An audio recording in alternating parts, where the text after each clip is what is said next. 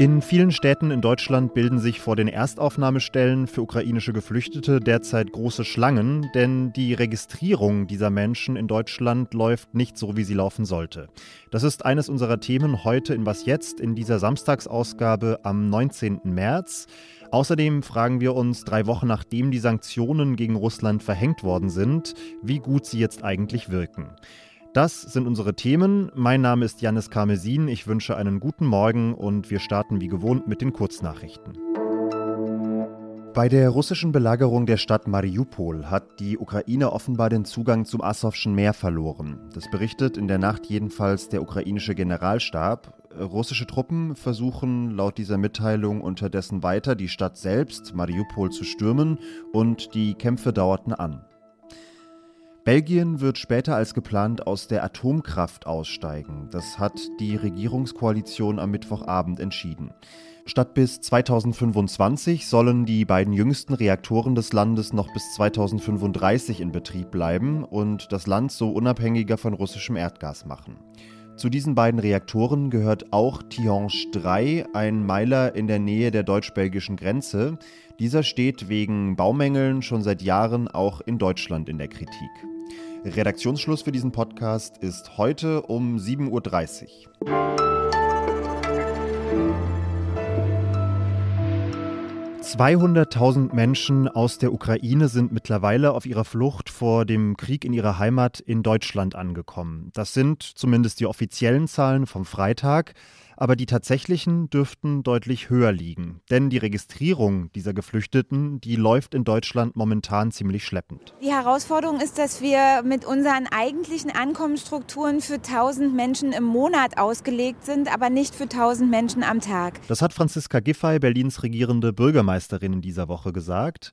Und die Probleme, die aus dieser Überforderung, aus dieser lückenhaften Registrierung entstehen, die sind nochmal größer und existenzieller als nur die paar fehlerhaften Statistiken, die ich anfangs erwähnt hatte. Denn nur wer registriert ist, bekommt auch Geld, bekommt einen Aufenthaltstitel und bekommt Zugang zum Gesundheitssystem. Ich frage dazu mal nach bei Frieda Turm, verantwortliche Redakteurin im Gesellschaftsressort von Zeit Online. Was sind denn die Ursachen für diese stockenden Registrierungen? Ja, das liegt erstmal daran, dass es einfach sehr, sehr viele Leute sind, die gerade jeden Tag aus der Ukraine ähm, in andere europäische Länder und eben auch nach Deutschland kommen. Und das muss man mal sich vor Augen führen. Also allein in Berlin ähm, sind jetzt teilweise pro Tag mehr als 10.000 Menschen angekommen, von denen die Behörden wissen. Ähm, das sind sehr, sehr hohe Zahlen und da ist es auch nicht verwunderlich, dass die Behörden erstmal nicht ganz hinterherkommen. Ähm, das liegt auch daran, dass es so wenig Personal gibt in den Behörden aber auch an ganz simplen Dingen wie, äh, dass äh, Gerätschaften fehlen, nämlich die sogenannten Peak-Stationen, mit denen man Fingerabdrücke von den Menschen abnehmen kann. Wie versuchen die Behörden das jetzt zu beschleunigen? Gibt es da schon Maßnahmen, die diskutiert werden? Erstmal sind die Menschen, die privat untergekommen sind, also bei, äh, bei Freiwilligen oder auch bei Bekannten, die sind angehalten, mit der Registrierung noch zu warten. Also erstmal einfach abzuwarten, zu Hause zu bleiben, im Grunde nichts zu machen. Ähm, einfach damit dieser, der der Andrang bewältigt werden kann, alleine von den Menschen, die in den, in den Ankunftszentren behandelt werden. Und es gibt vom Bundesinnenministerium inzwischen die Anweisung an die Ausländerbehörden, Zeit zu sparen bei den, bei den Registrierungen, indem nur noch ähm, vier Fingerabdrücke gescannt werden statt alle zehn. So, so einen Registrierungsvorgang kann man sich vielleicht vorstellen, das kann auch eine halbe bis eine Stunde dauern. So, und damit wird eben erhofft, dass dann Zeit gespart wird. Einige Städte, das haben wir jetzt aber festgestellt, interpretieren diese Anweisungen ein bisschen anders, nämlich, dass sie zur Not äh, gar keine Fingerabdrücke mehr abnehmen sollen. Köln zum Beispiel, die, hat, die haben nur eine einzige Pickstation ähm, und schaffen das deswegen natürlich überhaupt nicht, ähm, auch nur annähernd von allen Leuten die Fingerabdrücke zu nehmen. Hamburg nimmt auch derzeit gar keine Fingerabdrücke bei den, bei den Erstregistrierungen. Welche Folgen hat das, wenn diese Fingerabdrücke nicht abgenommen werden? Dann kann man zum Beispiel ähm, die nicht abgleichen äh, mit Daten der Sicherheitsbehörden, was eigentlich gemacht werden soll. Also um zum Beispiel auch zu erkennen, sind da Straftäter dabei, die schon bekannt sind.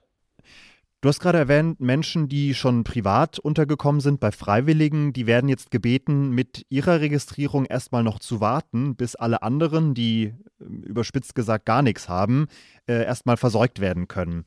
Das heißt ja dann aber auch, dass diese Menschen möglicherweise deutlich länger bei freiwilligen Helfern und Helferinnen wohnen werden, als das ursprünglich mal geplant war, oder? Ja, das, das kann es heißen. Also einige Behördenmitarbeiter haben uns auch erzählt, dass äh, manche Freiwillige jetzt auch in Bedrängnis kommen, ähm, weil sie eben festgestellt haben, sie haben die Situation ganz falsch eingeschätzt, wollten eben gastfreundlich sein, aber kommen jetzt mit der Belastung plötzlich ähm, Kriegsflüchtlinge bei sich wohnen zu haben, gar nicht klar. Ähm, auch, also auch das passiert jetzt. Und dann ist es nicht so einfach, ähm, diesen Menschen einen anderen Platz zu vermitteln, eben weil es eigentlich keine, keine Kapazitäten oder kaum Kapazitäten gibt.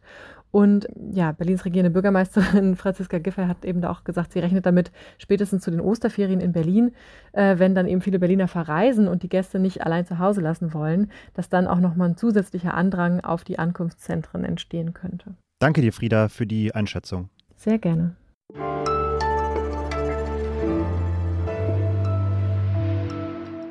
Und sonst so?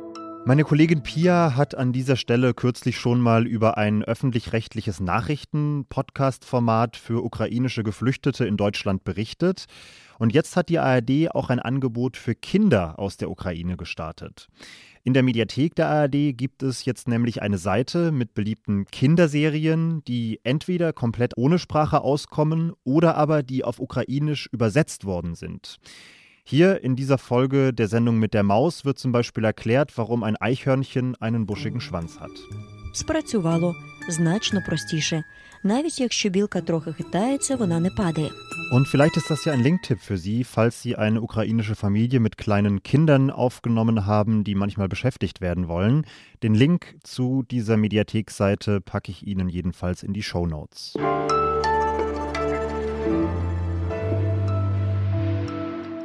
Kurz nachdem Russland Ende Februar in die Ukraine einmarschiert ist, haben die USA gemeinsam mit der EU und Japan eine ganze Stange an Sanktionen gegen Russland verhängt. Diese Sanktionen, so formuliert es Joe Biden hier, sollen Russland kurz- und langfristig so richtig hart treffen. Wichtige Banken sind seitdem vom weltweiten Zahlungsverkehr abgeschnitten. Die russische Zentralbank kommt nicht mehr an ihre Währungsreserven im Ausland und dazu kommen Exportverbote für Unternehmen und Sanktionen gegen russische Eliten. Das ist jetzt etwa drei Wochen her und wir wollen heute mal schauen, wie gut die Sanktionen ihren Zweck tatsächlich erfüllen, wie gut sie wirken. Und das mache ich jetzt mit meiner Kollegin Heike Buchter. Hallo Heike. Hallo. Viele dieser Sanktionen sind eher langfristig angelegt, können gar nicht kurzfristig Wirkung entfalten. Aber inwiefern spürt Russland diese Sanktionen auch jetzt schon? Ähm, es ist schon deutlich geworden, wie hart ähm, diese Sanktionen die russische Wirtschaft aus dem Lot gehauen haben. Also man sieht es auch direkt am Rubel. Der ist mehr oder minder schlagartig um 40 Prozent gefallen. Und ähm, man sieht es eben auch an äh, Unternehmen, die jetzt nicht mehr produzieren können, weil sie eben auch Teile aus dem Ausland nicht bekommen, wie zum Beispiel Lada, der Autohersteller. Und ähm, man kann eigentlich schon sagen, dass es überraschend schnell dafür gesorgt hat, dass äh, die Wirtschaft in, in Russland äh, jetzt mehr oder minder im freien Fall sich befindet. Lässt sich sagen, welche der Sanktionen dafür hauptsächlich verantwortlich ist, also welche Sanktionen Russland schon besonders hart getroffen hat? Was es für Putin besonders schwer gemacht hat, ist, dass er sich eigentlich einen Vorrat angelegt hatte an Devisen über die Zentralbank. Devisen müssen wir vielleicht sicherheitshalber nochmal erklären, sind Reserven in Fremdwährungen. Ne? Richtig. Also in, ähm, also in diesem Fall geht es eben um, maßgeblich um den Dollar und die hatten aber auch Euro-Reserven angelegt und auch Yen. Und diese Devisen wollte er auch dafür nutzen, gerade um solche Sanktionen mit denen er wohl gerechnet hat, um denen ausweichen zu können, quasi als Polster. Und indem man ihm jetzt den Zugriff verwehrt, damit hatte er offensichtlich überhaupt nicht gerechnet. Dass er auf 640 Milliarden Dollar, das sind die viertgrößten ähm, Devisenreserven der Welt, ähm, dass er da einfach nicht drauf zugreifen kann, das hat ihn offensichtlich ziemlich überrascht. Und das ist so ein bisschen ein Vorteil, den der Westen jetzt eigentlich auch nutzen könnte. Zusätzlich zu den staatlichen Sanktionen haben auch viele Unternehmen aus Deutschland, zum Beispiel Audi, Volkswagen, sich erstmal aus Russland zurückgezogen.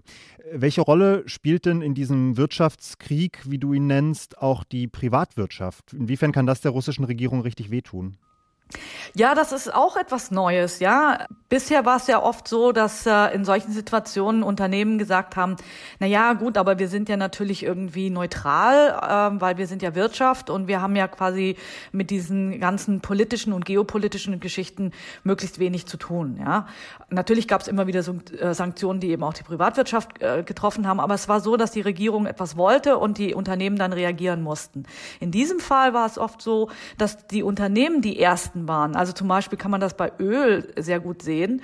Bevor noch äh, die USA und Großbritannien gesagt haben, sie verzichten künftig auf russisches Öl, haben die großen Ölkonzerne teilweise schon gesagt, wir nehmen dieses Öl nicht mehr ab.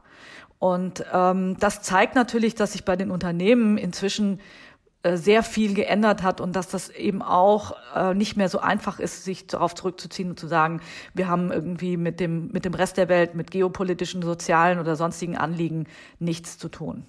Und welche Folgen hat das konkret in Russland? Ich kann mir vorstellen, dass es vor allem auf dem Arbeitsmarkt sich wahrscheinlich auswirken wird, wenn große Arbeitgeber plötzlich einfach wegfallen. Also wie schon gesagt, das, das ist jetzt für Russland wahnsinnig schwierig. Die kriegen gewisse Importe nicht mehr, die sie brauchen, um ihre Wirtschaft und ihre Lieferketten am Laufen zu halten. Dann äh, fallen ganze Branchen, die eben wesentlich, wie zum Beispiel Fast Food oder so, ähm, das waren halt im Wesentlichen auch westliche und amerikanische Unternehmen, die da tätig waren. Die, die beschäftigen natürlich auch viele Leute. Und ähm, mehr oder minder über Nacht fallen da eben äh, weite Teile der Wirtschaft mehr oder minder aus. Und man muss sich vorstellen, für die nächsten Jahre, wenn das so bleibt, und ich sehe da eigentlich keine, keine Chance, dass sich das radikal ändert, ähm, heißt das für die russische Wirtschaft, äh, wir, wir haben 144 Millionen Leute in einer der großen Volkswirtschaften, die letztendlich runter, runtergefahren werden und so vor sich hin dümpeln und in so, in so Überlebensmodus irgendwie gestellt werden. Das ist schon, das ist schon stark. Alles klar, danke dir, Heike. Ja, gerne. Und das war's mit Was jetzt an diesem Samstag. Es gibt aber auch morgen eine Folge für Sie und die wird etwas länger sein und etwas anders klingen als die heutige. Mein Kollege Fabian Scheler hat mit der Hilfe von mehreren Kollegen von Zeit Online die Entscheidungen, die Wege, die Gefühle von vier Menschen aus der Ukraine in den vergangenen drei Wochen dokumentiert, in mehreren Interviews. Und morgen erzählt er drei Wochen Krieg durch die Augen dieser vier Personen. Das gibt's morgen im Podcast-Feed von Was Jetzt. Ich verabschiede mich erstmal ins Wochenende, wünsche Ihnen eine gute Zeit und sage bis bald.